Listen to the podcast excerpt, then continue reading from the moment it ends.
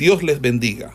Reciban un cordial saludo por parte del Ministerio El Goel y su centro de formación, quien tiene el gusto de invitarle a una exposición de la palabra de Dios en el marco del programa de formación de biblistas e intérpretes de las Sagradas Escrituras, hoy con la asignatura de... Estuvimos analizando en la clase pasada el, el, eh, cuando ellos llegan a, a, la, a, la, isla llamada Malta, ¿verdad? De cómo ellos allí, eh, Dios eh, usa al apóstol Pablo, ¿verdad? Para en ese lugar, en ese lugar, eh, en esa isla para llevar el evangelio, ¿verdad? De la salvación, la vida eterna, la buena noticia.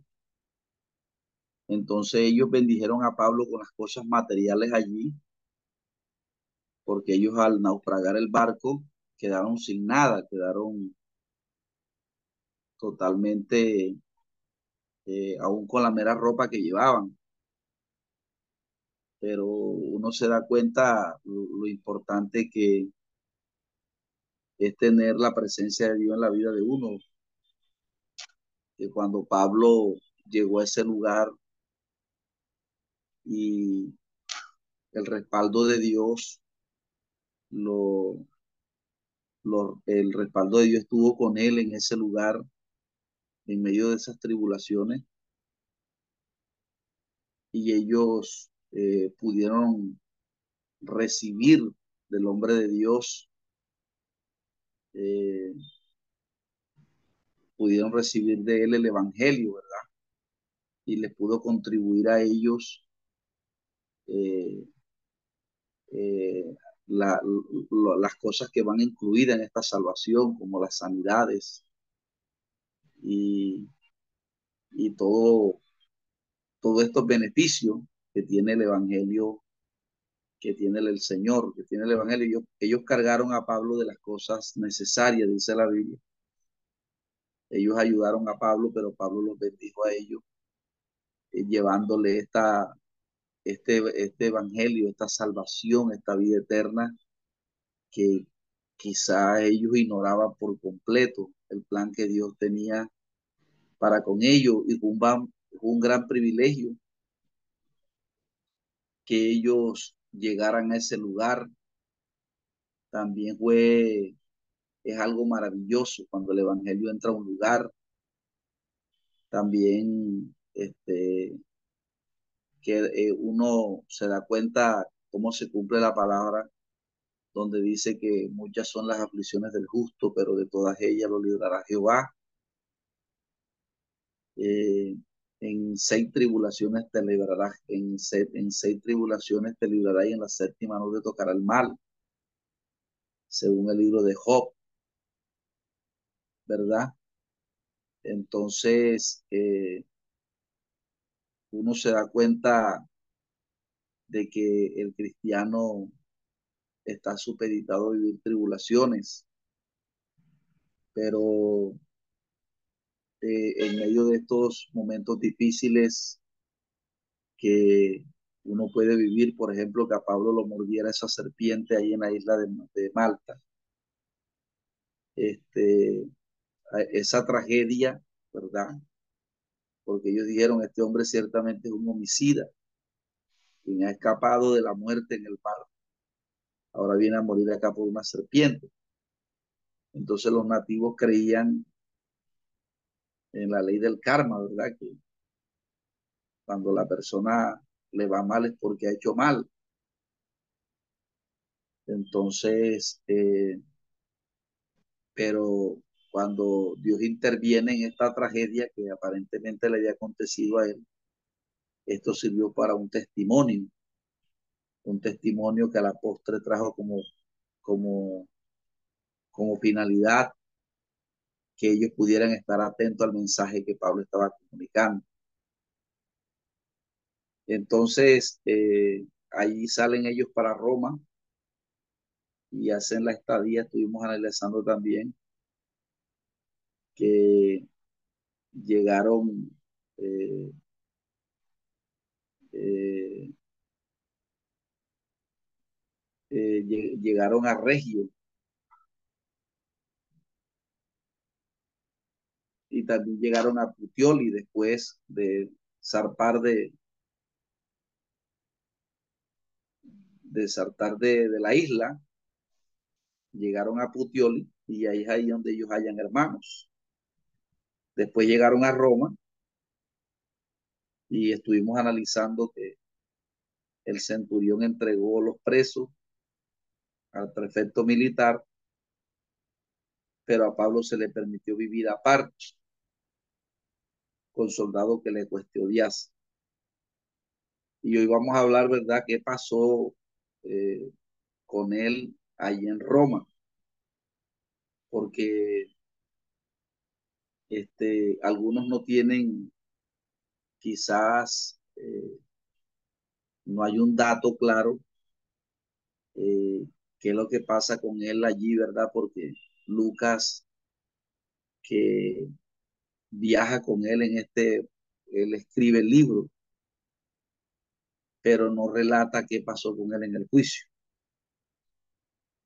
Entonces dice, aconteció tres días después que Pablo convocó a los principales judíos, a los cuales luego que estuvieron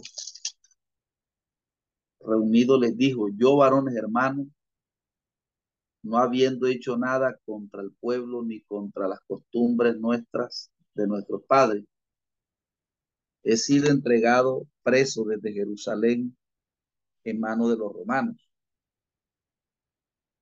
los cuales me habiéndome examinado, me querían soltar por no haber en mí ninguna cosa, ninguna causa de muerte. Pero poniéndose los judíos, me vi obligado a apelar a César, no porque tenga de qué acusar a mi nación, entonces, eh, una vez él llega a Roma, dice que hizo llamar a los principales, esto es, a los principales eh, de las sinagogas que estaban allá en Roma. Eh, recuerde que cuando Pablo escribe Romanos, Romanos escribe primero que, que Romanos es una carta que Pablo manda desde Corintios, ¿verdad? la manda para Roma y Pablo tenía el deseo de ir a Roma, entonces eh, hay algunas personas que dicen que no saben cómo esta iglesia se, se fundó en Roma, pero la, la probabilidad más acertada que hay es que en el Pentecostés, cuando Pedro predicó, eh, algunos hermanos eh, que se convirtieron allí se fueron a Roma. Entonces, eh, eh, ustedes se acuerdan cuando dice que Claudio, el emperador Claudio, hizo salir algunos romanos porque cuando el libro de los Hechos relata el hecho de, de Priscila y Aquila, dice que Claudio había mandado que todos los judíos saliesen de Roma. Algunos dicen que la causa principal por la cual los judíos salen de Roma es porque en Roma, los judíos que estaban allá, cuando comenzó a darse la predicación del Evangelio y de que Jesucristo era el Mesías, entonces los que creían en Cristo comenzaron a discutir públicamente con los que no creían y se formaban unas, unas tripulcas de tal manera que artelaban el orden. Y por esta causa se dice que Pablo, que Claudio, el emperador que fue antes de Nerón, mandó a sacar a todos los judíos de allá de Roma. Entonces, lo más probable es que la iglesia de, de Roma o los, los cristianos en Roma, ¿verdad? Sabemos que la iglesia católica dice que que fue Pedro que fundó la iglesia en Roma, pero no hay evidencia, no hay registro de que Pablo haya ido a Roma nunca. Perdón, Pedro. Entonces, eh, eh, es probable que, eh, lo más probable que esta iglesia se haya iniciado en el Pentecostés, ¿verdad? Porque a esta fiesta venían de todos lugares, de todos los lugares, y las personas que se convirtieron en el Pentecostés, porque la fiesta de Pentecostés eh, era una de las principales fiestas de donde venían personas de todos los lugares del mundo. Entonces es probable que los judíos que estaban en Roma, algunos se convirtieron y así se, se formó esta iglesia allá en Roma, a la cual Pablo le escribe después desde Corintio, que le manda la carta con Febe. Entonces, eh, ahora llega a este lugar, ¿verdad? Cumple su deseo de llegar a Roma. Llegar allá no era fácil. Era un viaje muy largo. Eh, normalmente era un viaje largo.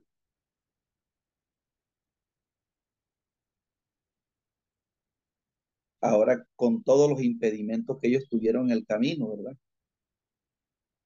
Entonces él hizo llamar a los principales de la sinagoga, a sus hermanos, a sus hermanos eh, judíos, y les expone el caso por qué causa ha llegado a ese lugar.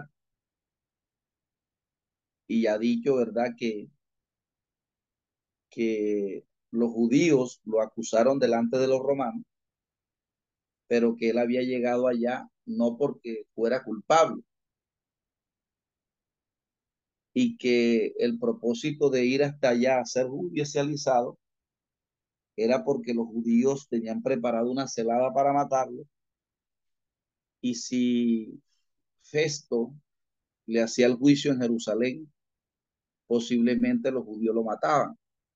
Entonces él prefirió quedarse en Cesarea y no ser judicializado en, en, en Jerusalén porque allá probablemente eh, los romanos conspirarían para matarlo. Entonces él se ve obligado a apelar a César, pero le dice a los principales que él va bien, apeló a César no porque fuera culpable de lo que se le acusaba, sino más bien por el propósito eh, o por la conspiración que había contra él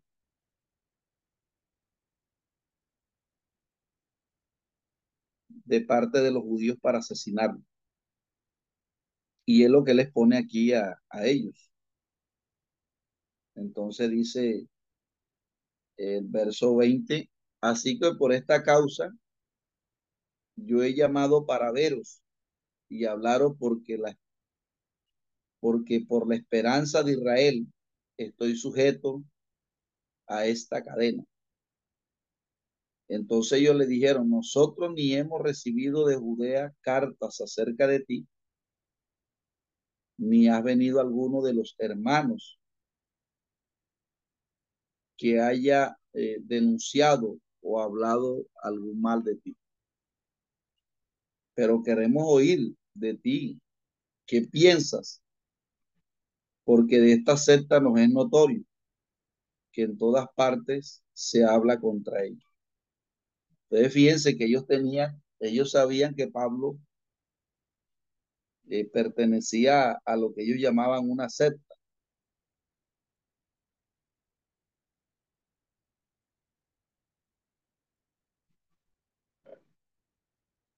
Y que más o menos era la, el distintivo con que, que los judíos, la percepción que tenían los judíos del evangelio, una secta y ellos sabían que Pablo pertenecía al Evangelio.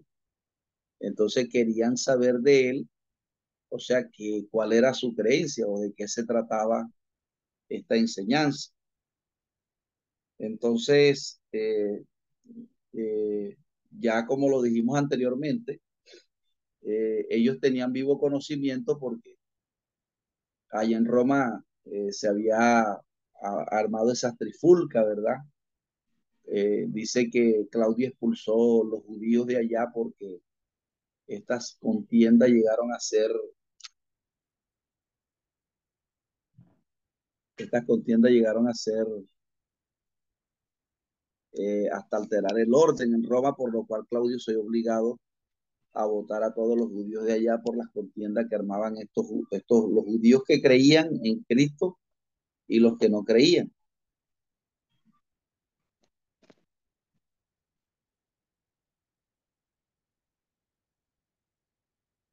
Sino que diez años más tarde eh, es que eh, los judíos, con la llegada de Nerón, los judíos vuelven a tener entrada a, Roma. Es más, se dice que la esposa de Nerón era, eh, era eh, la esposa de Nerón era eh, que practicaba la religión judía.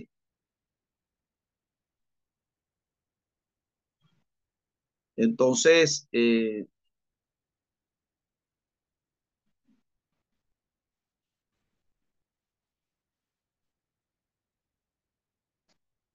Entonces, eh, es donde Pablo comienza, ¿verdad? A exponerle a ellos de qué se trata el Evangelio. Y aquí él comienza a exponer eh, dice, pero queremos oír de ti lo que piensas, porque de esta secta no es notorio que todas las partes se habla de ella. Y dice, y habiéndole señalado un día, vinieron a él muchos a la posada, a los cuales le declaraba y les testificaba el reino de Dios desde la mañana hasta la tarde. Entonces fíjense que ahí hay unas expresiones clave, ¿verdad? A las cuales les declaraba y les testificaba el reino de Dios desde la mañana hasta la tarde, persuadiéndoles acerca de Jesús. O sea, tratándolos de convencer acerca de, de Jesucristo. Y dice que eh, acerca de Jesús, tanto por la ley de Moisés como por los profetas. Entonces Pablo aquí está utilizando el Tanakh, ¿verdad? El Tanakh judío para predicarles a ellos, para predicarles o para mostrarle por las escrituras, ¿verdad? Por el mismo, aquí Pablo no, no, se, no se había escrito todavía la Biblia del Nuevo Testamento, pero el apóstol Pablo aquí eh, les comienza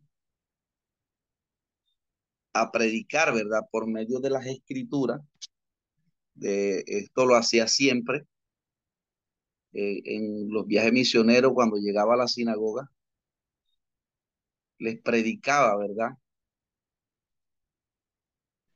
Eh, y utilizaba el Tanakh, utilizaba el Tanakh judío, los profetas, tratando de persuadirlos, es decir, de convencerlos a ellos de que Jesús era el Mesías, ¿verdad? Persuadiéndola acerca de Jesús. Entonces, eh,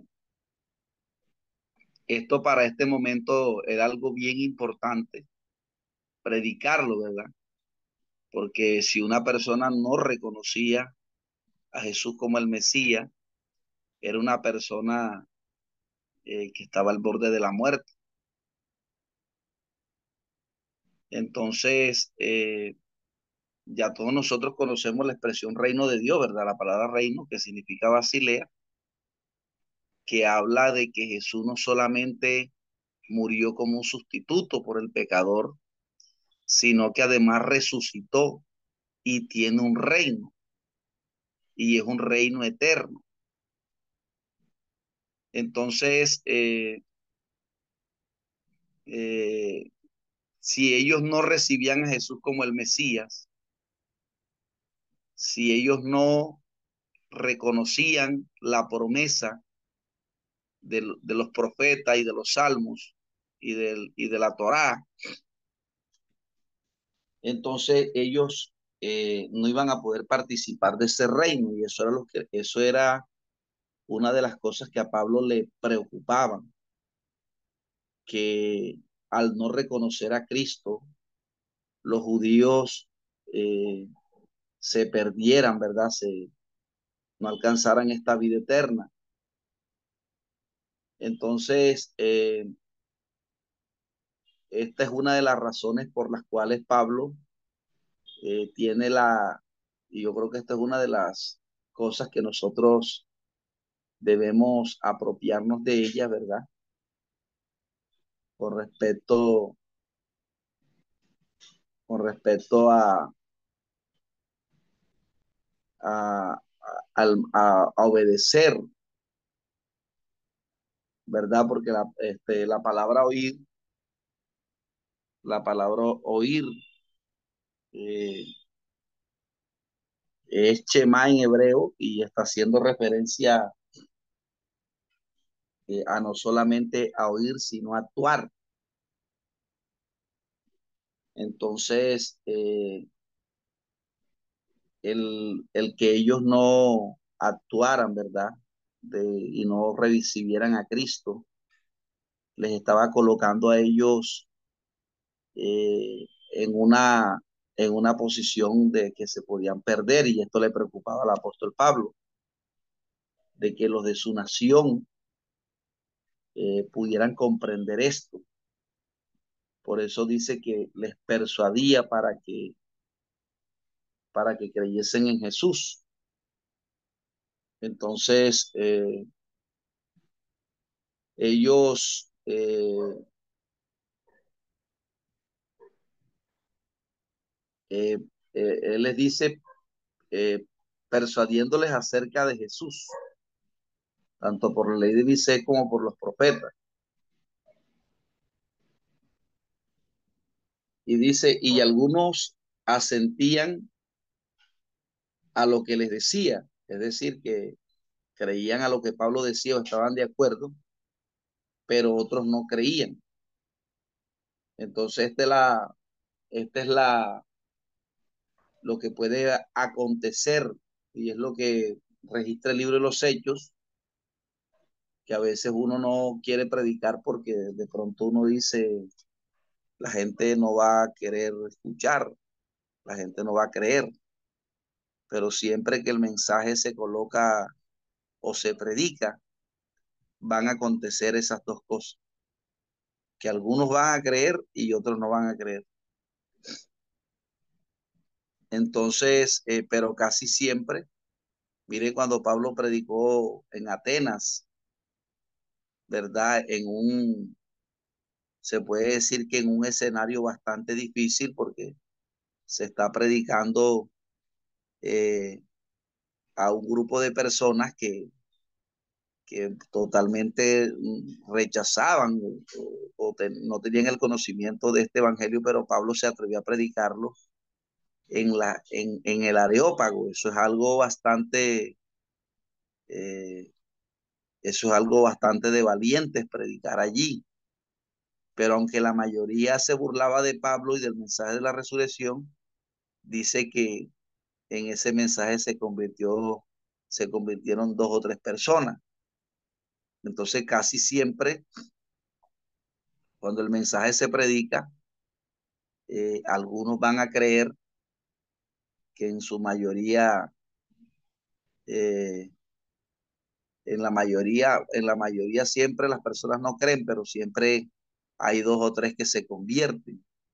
Entonces, por esos dos o tres, Jesucristo atravesó mares, hasta por una persona, fue Jesucristo, ¿verdad? A Gadara. Por una persona fue Jesucristo a Samaria, al pozo de Jacob. Entonces, eso, este, hoy las personas quieren es multitudes. Entonces, si las personas no van, si las personas no, no ven multitudes en una iglesia, entonces, entonces no quieren ir, porque la gente piensa que es predicar, ¿verdad? Para buscar como gloria de los hombres. Pero esa es la mentalidad cuando hay una vanidad en el corazón. Pero más bien Cristo lo que quiere es hacer discípulos. Jesucristo nos mandó a hacer discípulos. Ir y hacer discípulos. Entonces no es solamente ir a evangelizar y ya. Es eh, evangelizar, pero también contribuir, ¿verdad? Para que esa persona vaya teniendo un desarrollo, un crecimiento. Entonces, eh, como podemos ver aquí, la reacción de ellos eh, fue bastante... Algunos creyeron, algunos asentían a lo que Pablo decía, pero otros lo rechazaban. Entonces Pablo allí utiliza la palabra de, Jesús, ¿verdad? De, Jesús el Cristo.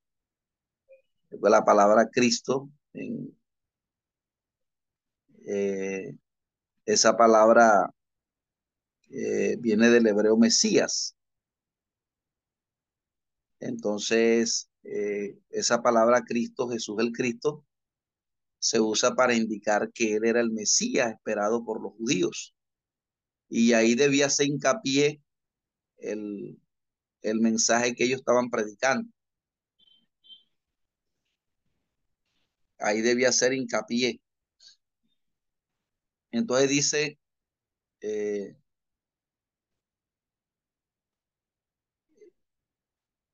el verso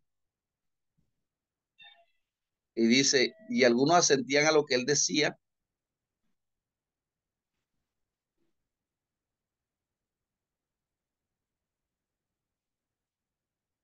Y algunos eh, asentían a lo que él, pero otros no creían y como no estuviesen de acuerdo entre sí, al retirarse les dijo Pablo estas palabras, bien habló el Espíritu Santo por medio del profeta Isaías a nuestros padres diciendo, ve este pueblo y diles, de oído iréis y no entenderéis, y viendo veréis y no percibiréis, porque el corazón de este pueblo se ha engrosado y con los oídos oyeron pesadamente y sus ojos han cerrado para que no vean con los ojos y oigan con los oídos y entiendan de corazón y se conviertan y yo los sane. Sabe pues que a los gentiles es enviada la salvación de Dios y ellos oirán.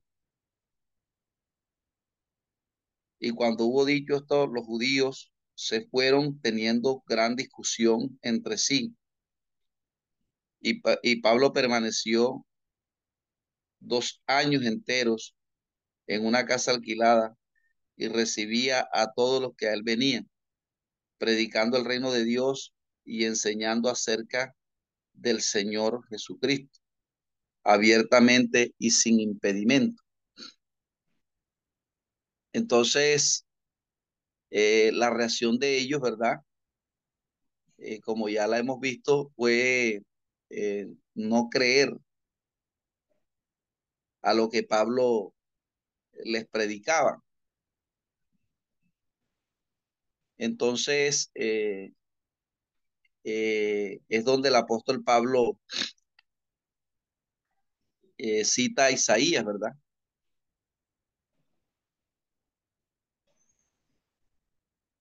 Ellos totalmente no, no creían. Unos creían, pero otros no. Y es aquí donde Pablo trae a colación eh, al libro de Isaías para decir que ya esto lo había anunciado el Señor. de que, y esto bastante lamentable, amados hermanos, que uno, eh, un cristiano termine rechazando al Mesías, ¿verdad? Hoy en día uno, uno puede ver eh, cómo la gente, cuando tú les hablas de, de una visión de cuerpo, ¿verdad? Acerca de la necesidad que, que se tiene de unirnos, ¿verdad? De buscar a Dios, de, de construir eh, una, una, una unidad, porque, porque Cristo, es, Cristo es una unidad. Jesús no es eh, eh, algo fragmentado, sino que Cristo es una unidad. Y, y la iglesia primitiva le fue bien, tenía, siguiendo este derrotero de, un, de, de unanimidad. A la iglesia primitiva eh, hubo el respaldo de Dios notorio por esta una, unanimidad que ellos tenían. ¿Por qué el mandato de la unanimidad, unanimidad en ellos? Porque eso lo había enseñado Jesús en los evangelios. Jesús eh, le hizo hincapié la necesidad de que los apóstoles o los discípulos los que él había intuido, debían tener un carácter en trabajar unidos. Y ellos lo ponen por obra en el libro de los Hechos. De hecho, el apóstol Juan, Juan 17, 11 dice, cuando él ora por ellos, le dijo, Señor, que ellos sean uno así como nosotros. Entonces, eh, usted ve la enseñanza de la unidad la ve en el libro de los Hechos. Es decir, ese, ese discurso de, de Jesús o ese deseo que dictó a través de su discurso, a través de la unidad en los evangelios, ellos la colocaron por obra en el libro de los Hechos. De esa unanimidad. Y eso le trajo ahí un respaldo, ¿verdad? De parte de Dios hasta tal punto que la iglesia, eh, la iglesia primitiva, eh, los gobernantes y las personas influyentes en la religión y en la política, este, tuvieron que armar un complot para perseguirlo, porque la gente se iba detrás de ellos, porque es que la esencia de Cristo es esa, ¿verdad? De que nosotros como pueblo de Dios que profesamos una misma fe, podamos tener una misma conducta y podamos tener una misma, eh, eh, podemos, podamos hablar un solo idioma. Entonces, eh, estos judíos aquí estaban esperando al Mesías y ahora Pablo se los predica y ellos lo rechazan. Entonces, uno no puede este, comprender a aquellos cristianos que están hablando de o que anhelan, ¿verdad? Que Dios se manifieste como la iglesia primitiva y que Dios tenga un respaldo activo de grandes señales como la iglesia primitiva. Entonces uno se queda sorprendido de que las personas quieren que Dios use la iglesia en este tiempo o su ministerio como la iglesia primitiva pero ellos no tienen el carácter que tenía la iglesia primitiva para que se diera lo que se dio. Entonces, el respaldo lo da Dios, pero nosotros debemos buscar carácter. ¿Cómo así que la Biblia dice que, que cualquiera está aquí en la unidad y de repente se va? No, me voy y pido mi carta y me voy listo y pongo mi chuzo aparte. Como cuando esto fuera una, como cuando nos fuera una necesidad de estar unidos. Entonces, amados hermanos, yo lo que creo es que las personas que toman estas actitudes pueden terminar como estos judíos que estaban esperando al Mesías, pero cuando se les predica del Mesías, ellos terminan eh, eh, no reconociéndolo, porque ellos dijeron aquí, no, no, no, ellos, cuando Pablo les predicó acerca del Mesías, entonces ellos eh, dice, y como no estuvieron de acuerdo entre sí, al retirarse, les dijo Pablo estas palabras. Entonces, fíjense es que, amados hermanos, qué tragedia para estos judíos. Estaban esperando al Mesías, pero venido el Mesías no lo conocieron. Y usted recuerda que estos judíos, después que, de que, después que, que Pablo muere, ¿verdad? Porque después que Pablo muere y es, eh, es donde entra Tito, ¿verdad? A matar a millones de judíos a Jerusalén. Entonces los que, los que mataron a Jesús y los que querían matar a Pablo, ¿verdad? Ahora reciben, o los que no creen en Cristo, la muerte les visita. Entonces, eh, el, el, emperador que sucede a Nerón, entonces mata cualquier cantidad de judíos amados hermanos, y, y eso es lo que la iglesia, la iglesia de este tiempo, la iglesia que aspira a ir al arrebatamiento, la gente no va a entrar allá si no está unida. La gente no va a entrar allá a menos que una persona eh, no lo conozca, ¿verdad? Porque unidad, eh, como nosotros le hemos, nos lo han enseñado, unidad no solamente es una federación, pero sí que tenemos que tener unas relaciones, ¿verdad? Entre hermanos, eh, que hay un mismo espíritu de unanimidad, de esa, de esa, de esa armonía, pero aquí hay personas que salen en discordia y quedan en discordia con otros. Y eso es peligroso. Eso es peligroso porque eh, si hay algo donde Dios se puede reflejar el amor es en el amor por los hermanos. La gente piensa que puede amar a Dios este, únicamente eh, diciéndoselo con las palabras. La Biblia dice, si vamos a tu hermano que ve, ¿cómo vas a amar al Señor que no lo ves? Entonces uno se da cuenta de que, de que lo que está afectado el hecho de que la relación entre hermanos esté afectada, eso significa que nuestra relación está afectada con Dios. Entonces Pablo le dice que eh, eh, bien habló el Espíritu Santo por medio del profeta Isaías en el verso diciendo, ve a este pueblo y dile de oído oiréis y no entenderéis. De oído oiréis y no entenderéis.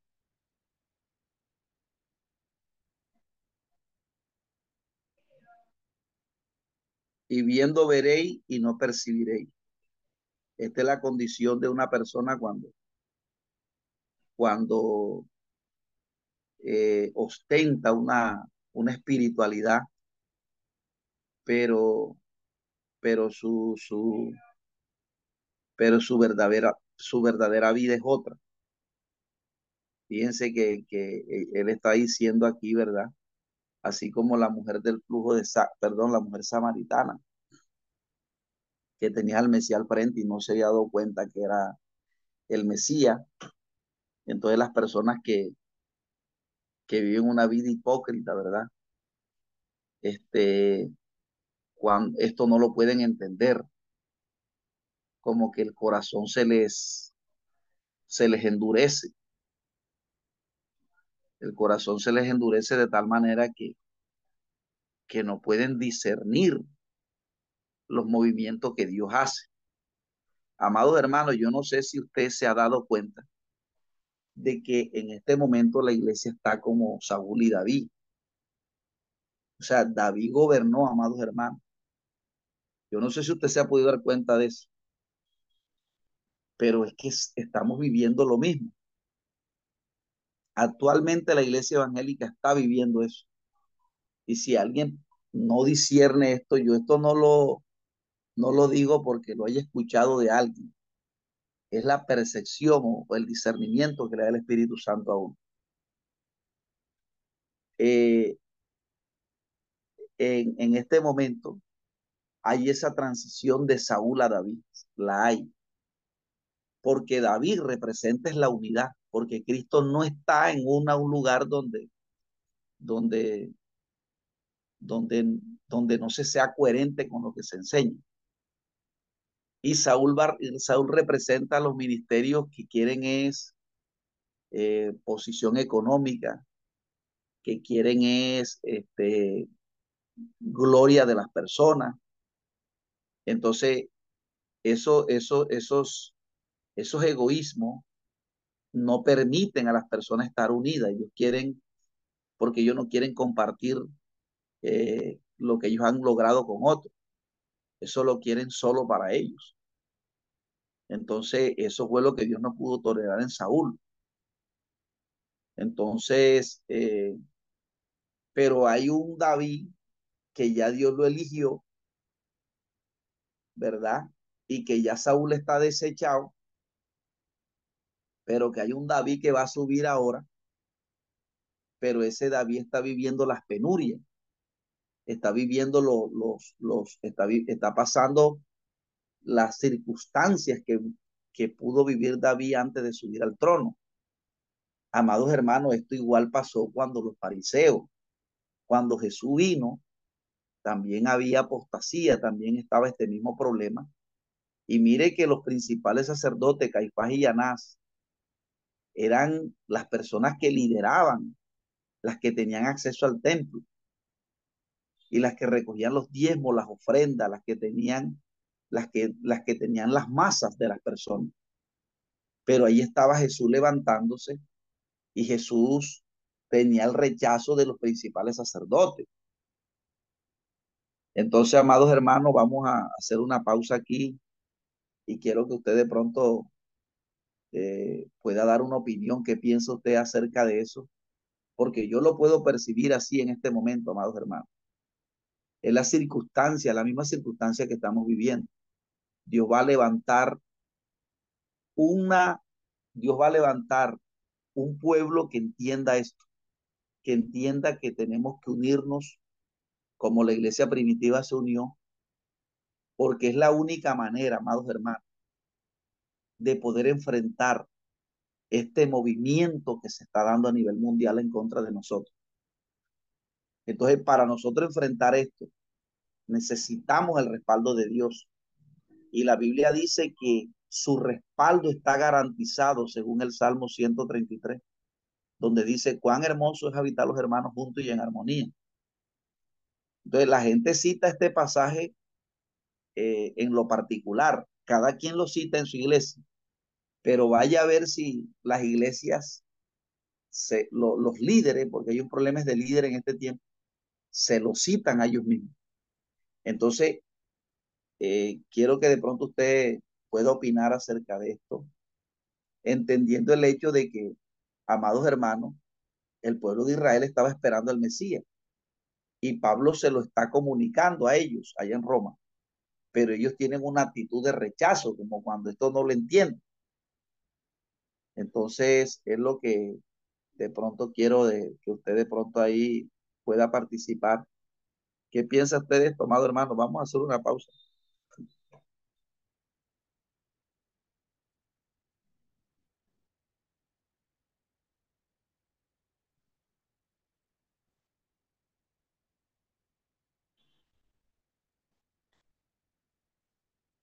Dios le bendiga, hermanos.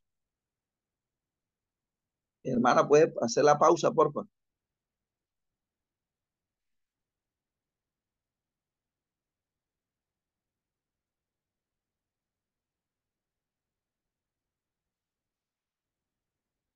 Dios le bendiga, hermana. Vamos a hacer una pausa.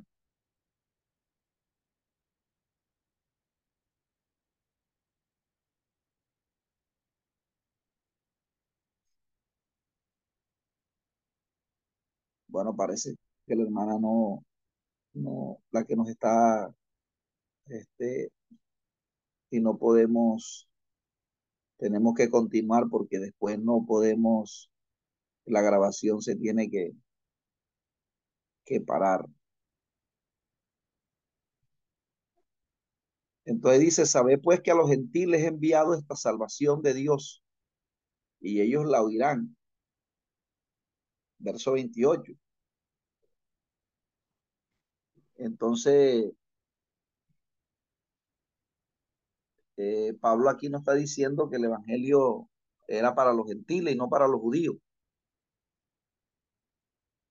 sino que él está enfatizando, ¿verdad? Eh, el hecho de que esto no era nuevo, de lo que él estaba diciendo, eh, hablando acerca del Evangelio y de Jesucristo o acerca del Mesías. Ellos, Pablo no lo estaba hablando eh, con palabras huecas y vacías, sino que Pablo estaba utilizando la escritura para decir, no solamente él estaba citando a Isaías para, para enseñar el, la actitud que ellos tenían frente al plan de salvación o cuando se manifestara el plan de salvación, la actitud que iban a tener los judíos por causa del pecado. Porque una de las cosas es que causa el pecado es la presión que Pablo va a utilizar ahí, que, eh, que el corazón de este pueblo sea engrosado. Entonces, es decir, que ellos iban a, a rechazar al Mesías o cuando una vez las promesas se manifestaran, ellos le iban a rechazar por causa del pecado que ellos estaban haciendo. Ellos ostentaban una espiritualidad, ellos ostentaban una vida santa, pero al ellos rechazar el o no comprender o no discernir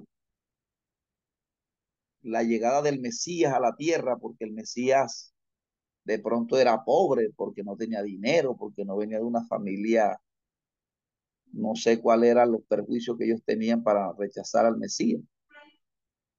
Pero Pablo les estaba hablando por la escritura, que así como él lo estaba predicando, así tal cual lo decían los profetas, lo habían dicho los profetas.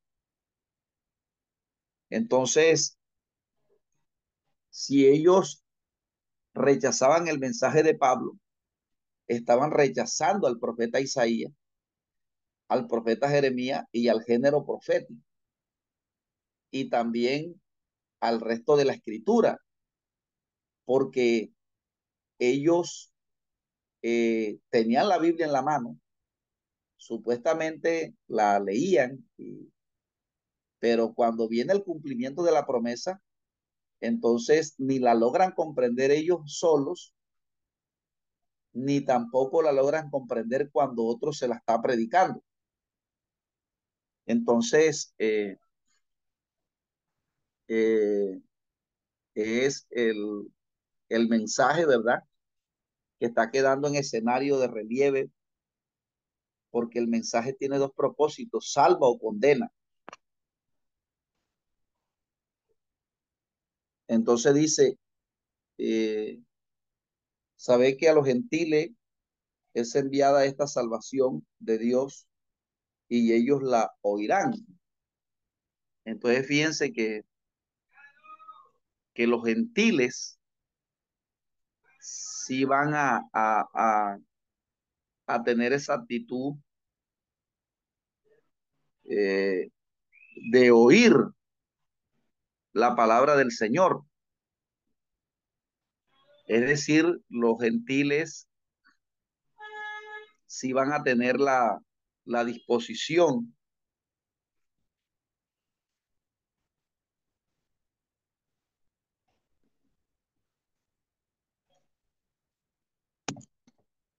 o si van a, recibir el mensaje.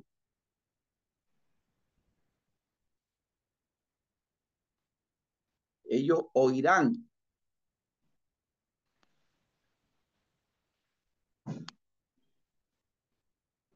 Entonces, eh,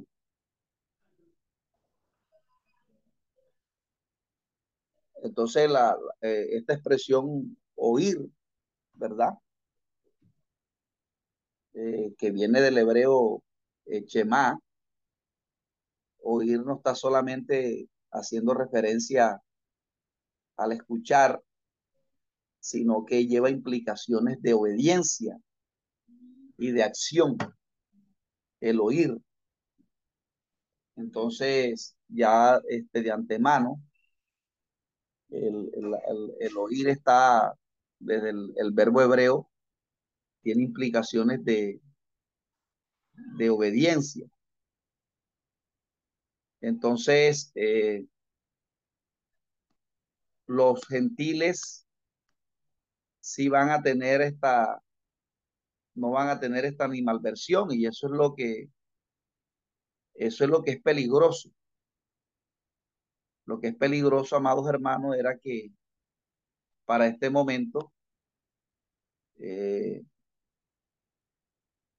el mensaje se debía predicarle a, a las mismas personas, a las personas de la misma fe, o, dar, o darle este comunicado. Pero entonces ellos lo la rechazaron. Entonces ahora Dios les dice que ese mensaje debe predicarse a los gentiles. Y, y entonces ahora ellos iban a tener doble persecución porque a Pablo lo habían acusado de meter judíos, de meter gentiles en el templo y de apostatar de Moisés por predicar en el Asia Menor y por hacer que muchos gentiles se convirtieran. Entonces Pablo era doblemente acusado, no solamente que predicaba herejía, sino que ahora era un mundano, porque estaba predicándole a mundanos, porque este era la, este era la, la, este es el doble cuestionamiento que si de pronto nosotros en este momento llevamos una visión, ¿verdad? Vamos a unirnos. Y entonces se le comunica a las iglesias que supuestamente son de sana doctrina, pero ellos nos rechazan a nosotros. Entonces Dios le dice, bueno, vamos a predicarle a, a las iglesias mundanas entonces. Entonces, si las iglesias, las iglesias que ellos consideran inmundas, entienden esta visión, ¿verdad? Y comienzan a, a arrepentirse y a buscar del Señor, entonces uno recibe doble cuestionamiento. Entonces uno lo, van a comparar de que, de, que, de que uno es mundano, porque está dando la entrada a iglesias mundanas. Entonces, pero si una persona mundana, como yo la afirma, eh, entiende la visión y no solamente la entiende, sino que se santifica y se coloca en obediencia, entonces no vos porque tiene que haber problema con. Entonces Pablo era doblemente cuestionado. No solamente que era, Pablo había, lo, lo, lo, trataban como que si él había apostatado de Moisés. Era la acusación que le hicieron las personas allá cuando él fue a sacrificar en el templo. Lo trataban como un mundano. Lo trataban como alguien que estaba profanando el templo porque estaba dejando entrar personas inmundas. Y hay personas que tienen unos prejuicios que a los liberales ni se les puede acercar porque ellos son mundanos. Entonces, eh, es una cuestión, hermano, bastante complicada. Entonces, eh, dice, y cuando hubo dicho esto, los judíos se fueron teniendo gran discusión entre sí. Y Pablo, habiendo permanecido dos años enteros en una casa alquilada, recibía a todos los que venían. Entonces, fíjese que aproximadamente ya Pablo estaba a punto de cumplir cinco años preso, amados hermanos. Dos años preso en Cesarea, porque a él lo toman preso en Jerusalén y lo llevan a Cesarea, allá comparecer ante Agripa y Festo.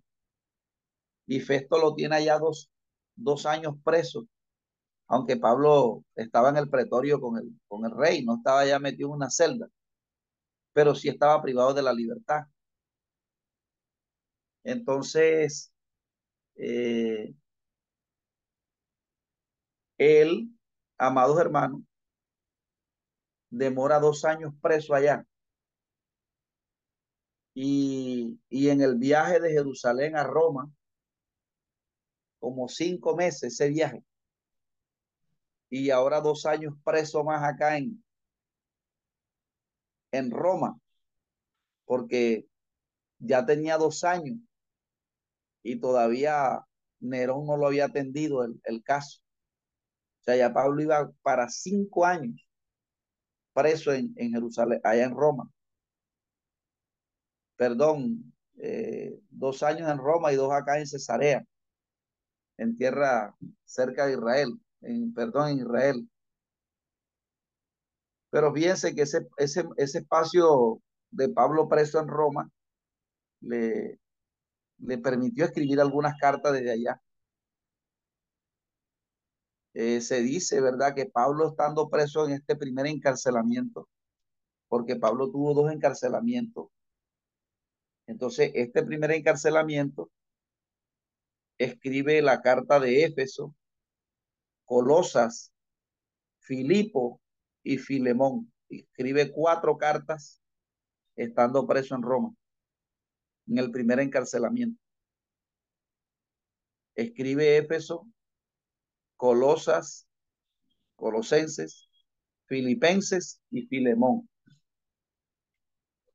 Entonces, eh, en estos dos años que estuvo preso en Roma, escribe estas cartas, ¿verdad? O sea que Pablo ese tiempo ahí preso no lo, no lo desaprovechó y vivía en una casa alquilada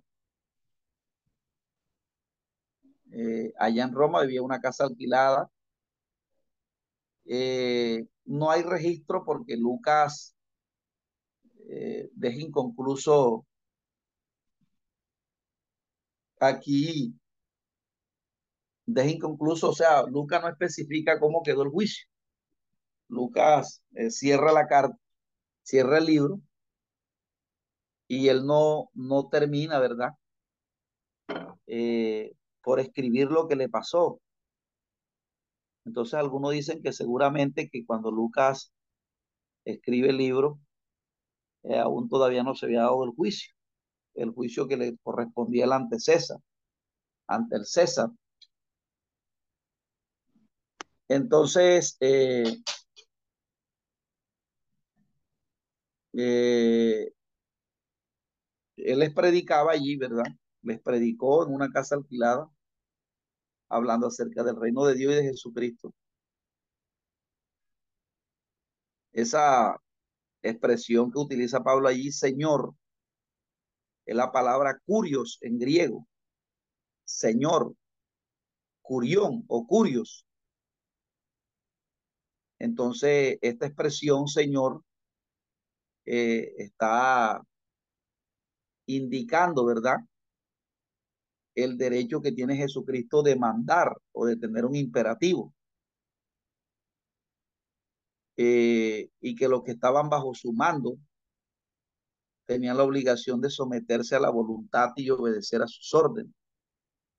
Entonces Pablo este, había recibido algunos mandatos de parte de Dios, ¿verdad? Como predicar este evangelio. Y como yo se los he explicado, ¿verdad? De que la una de las grandes, o sea, una de las implicaciones que tiene el Evangelio es que cuando nosotros recibimos el reino de Cristo, es el reino de Cristo en nuestras vidas. Entonces el reino de Cristo significa que ya yo no me mando. Y porque cuando la persona viene del mundo, viene de una anarquía, donde ellos mismos se mandaban. Pero al venir a la iglesia, al recibir el reino de Cristo, ahora esto significa que Dios va a mandar a gobernar en mi vida y que ya yo no elijo cómo me visto, ya yo no elijo cómo ando, porque yo estoy subordinado, ¿verdad? A un pastor que me preside y a un Dios, ¿verdad? Que está en los cielos. Esto es importante porque hemos visto hoy en día de cómo hay personas que de pronto no entienden esto cuando llegan el Evangelio y medio Dios no los puede usar porque ya no quieren estar bajo la servidumbre de, de un pastor, ya no quieren, pero las implicaciones que tiene eh, eh, Señor, ¿verdad? Aquí, Señor Jesucristo, es que Él tiene el derecho, ¿verdad? De mandar y que los que están subordinados se sometan a Él.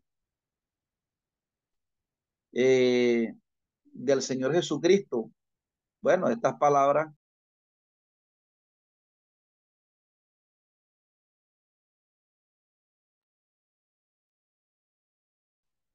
Dios les bendiga. ¿Se escucha ahí?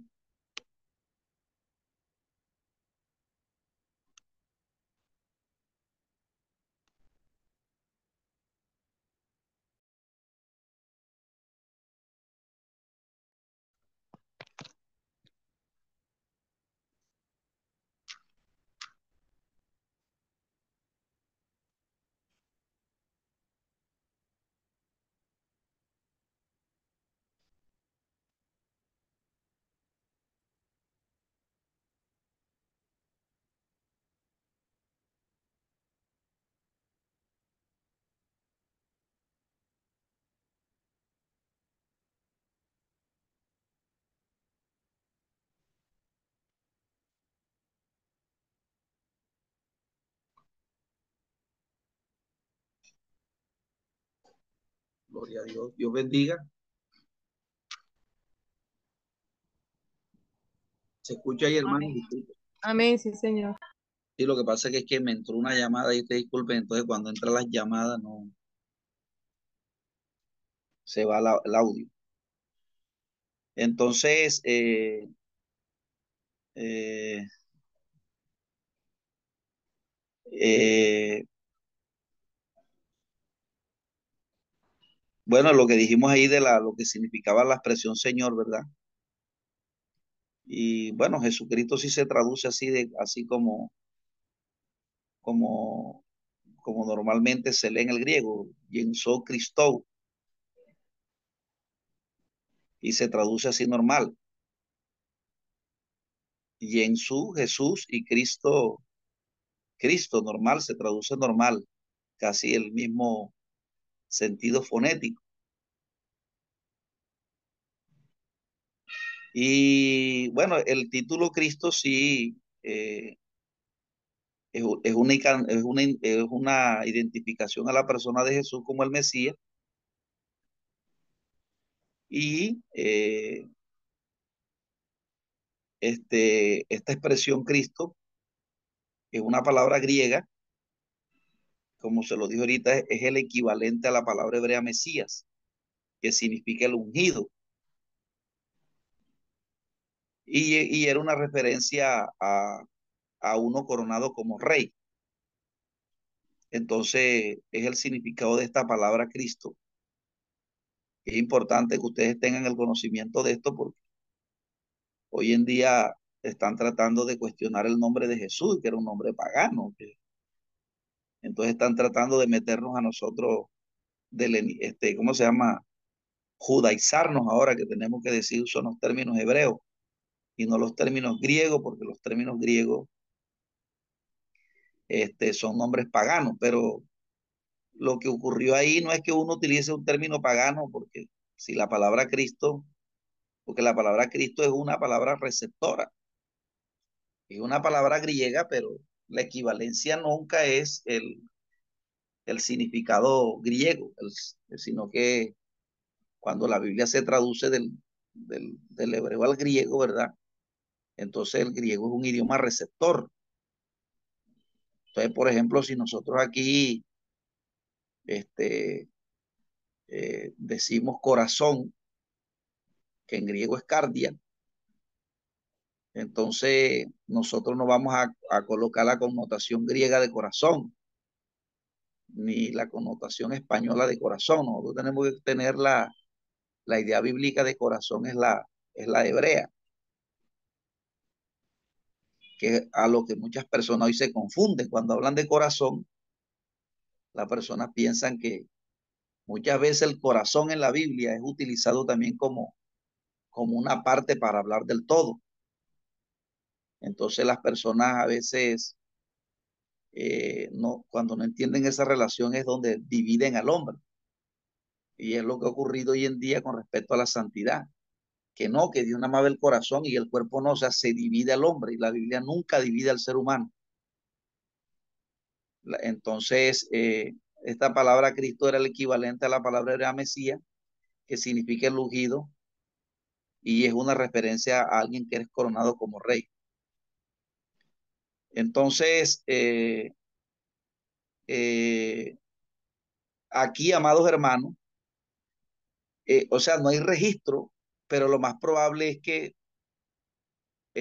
Jesús, perdón, Pablo, haya salido eh, bien librado de este juicio, es decir, que él comparece delante de César y es absuelto, o sea, lo soltaron. Y este, eh, cuando lo sueltan, eh, pero nuevamente lo volvieron a meter preso. Y ya en el segundo encarcelamiento es donde escribe Timoteo, escribe otras cartas, y ya ahí es donde lo ejecuta Nerón. Pero este eh, es la es la es lo que se puede saber, ¿verdad? Por otros escritores acerca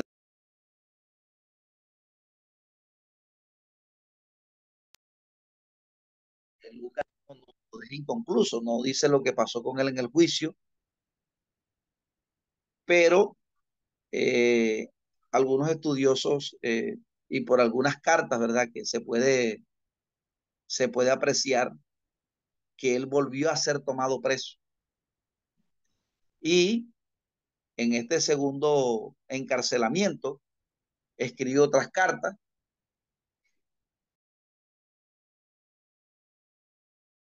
ejecutado. Donde Pablo es ejecutado en este segundo encarcelamiento. Entonces dice aquí que Pablo perteneció dos años enteros en una casa alquilada y recibía a todos los que en él, a los que en él venían, predicando el reino de Dios y enseñando acerca del Señor Jesucristo abiertamente y sin impedimento. O sea, en ese tiempo predicar a Jesús como rey, esto era algo que molestaba a los emperadores porque en ese tiempo había un culto al emperador de turno, quienes se autoproclamaban reyes, y predicar acerca del, del de, de, Cristo como rey no era algo fácil, ni delante de los judíos ni delante de los romanos, porque los judíos esto lo consideraban como una blasfemia, que se dijera que Jesús, el que había muerto, eh, era un, algo absurdo que hubiese resucitado, sino que además tenía un reino y que en ese reino habían unas condiciones para que la gente pudiera entrar. Entonces los judíos esto lo rechazaban porque los judíos ya este, pensaban que, que ellos no tenían necesidad de hacer todo lo que Pablo les estaba indicando, de recibir a Jesús, de bautizarse y de recibir el Espíritu Santo sino que ellos por la ley de Moisés iban a ser salvos. Entonces, amados hermanos, eh, hemos llegado al final. No sé si de pronto tenga alguna pregunta allí. Voy a pedir al hermano ahora sí para ver si nos colabora que deteniendo la grabación. Y eh, el próximo sábado hacemos el examen. Un examen facilito ahí. Entonces, eh, ya para darle conclusión, vamos a hacer un examen final para tomar la última nota y y entonces las notas las tomamos de, la, de los dos trabajos que han hecho y de la participación en clase y también un examen final ahí sencillo, porque ellos...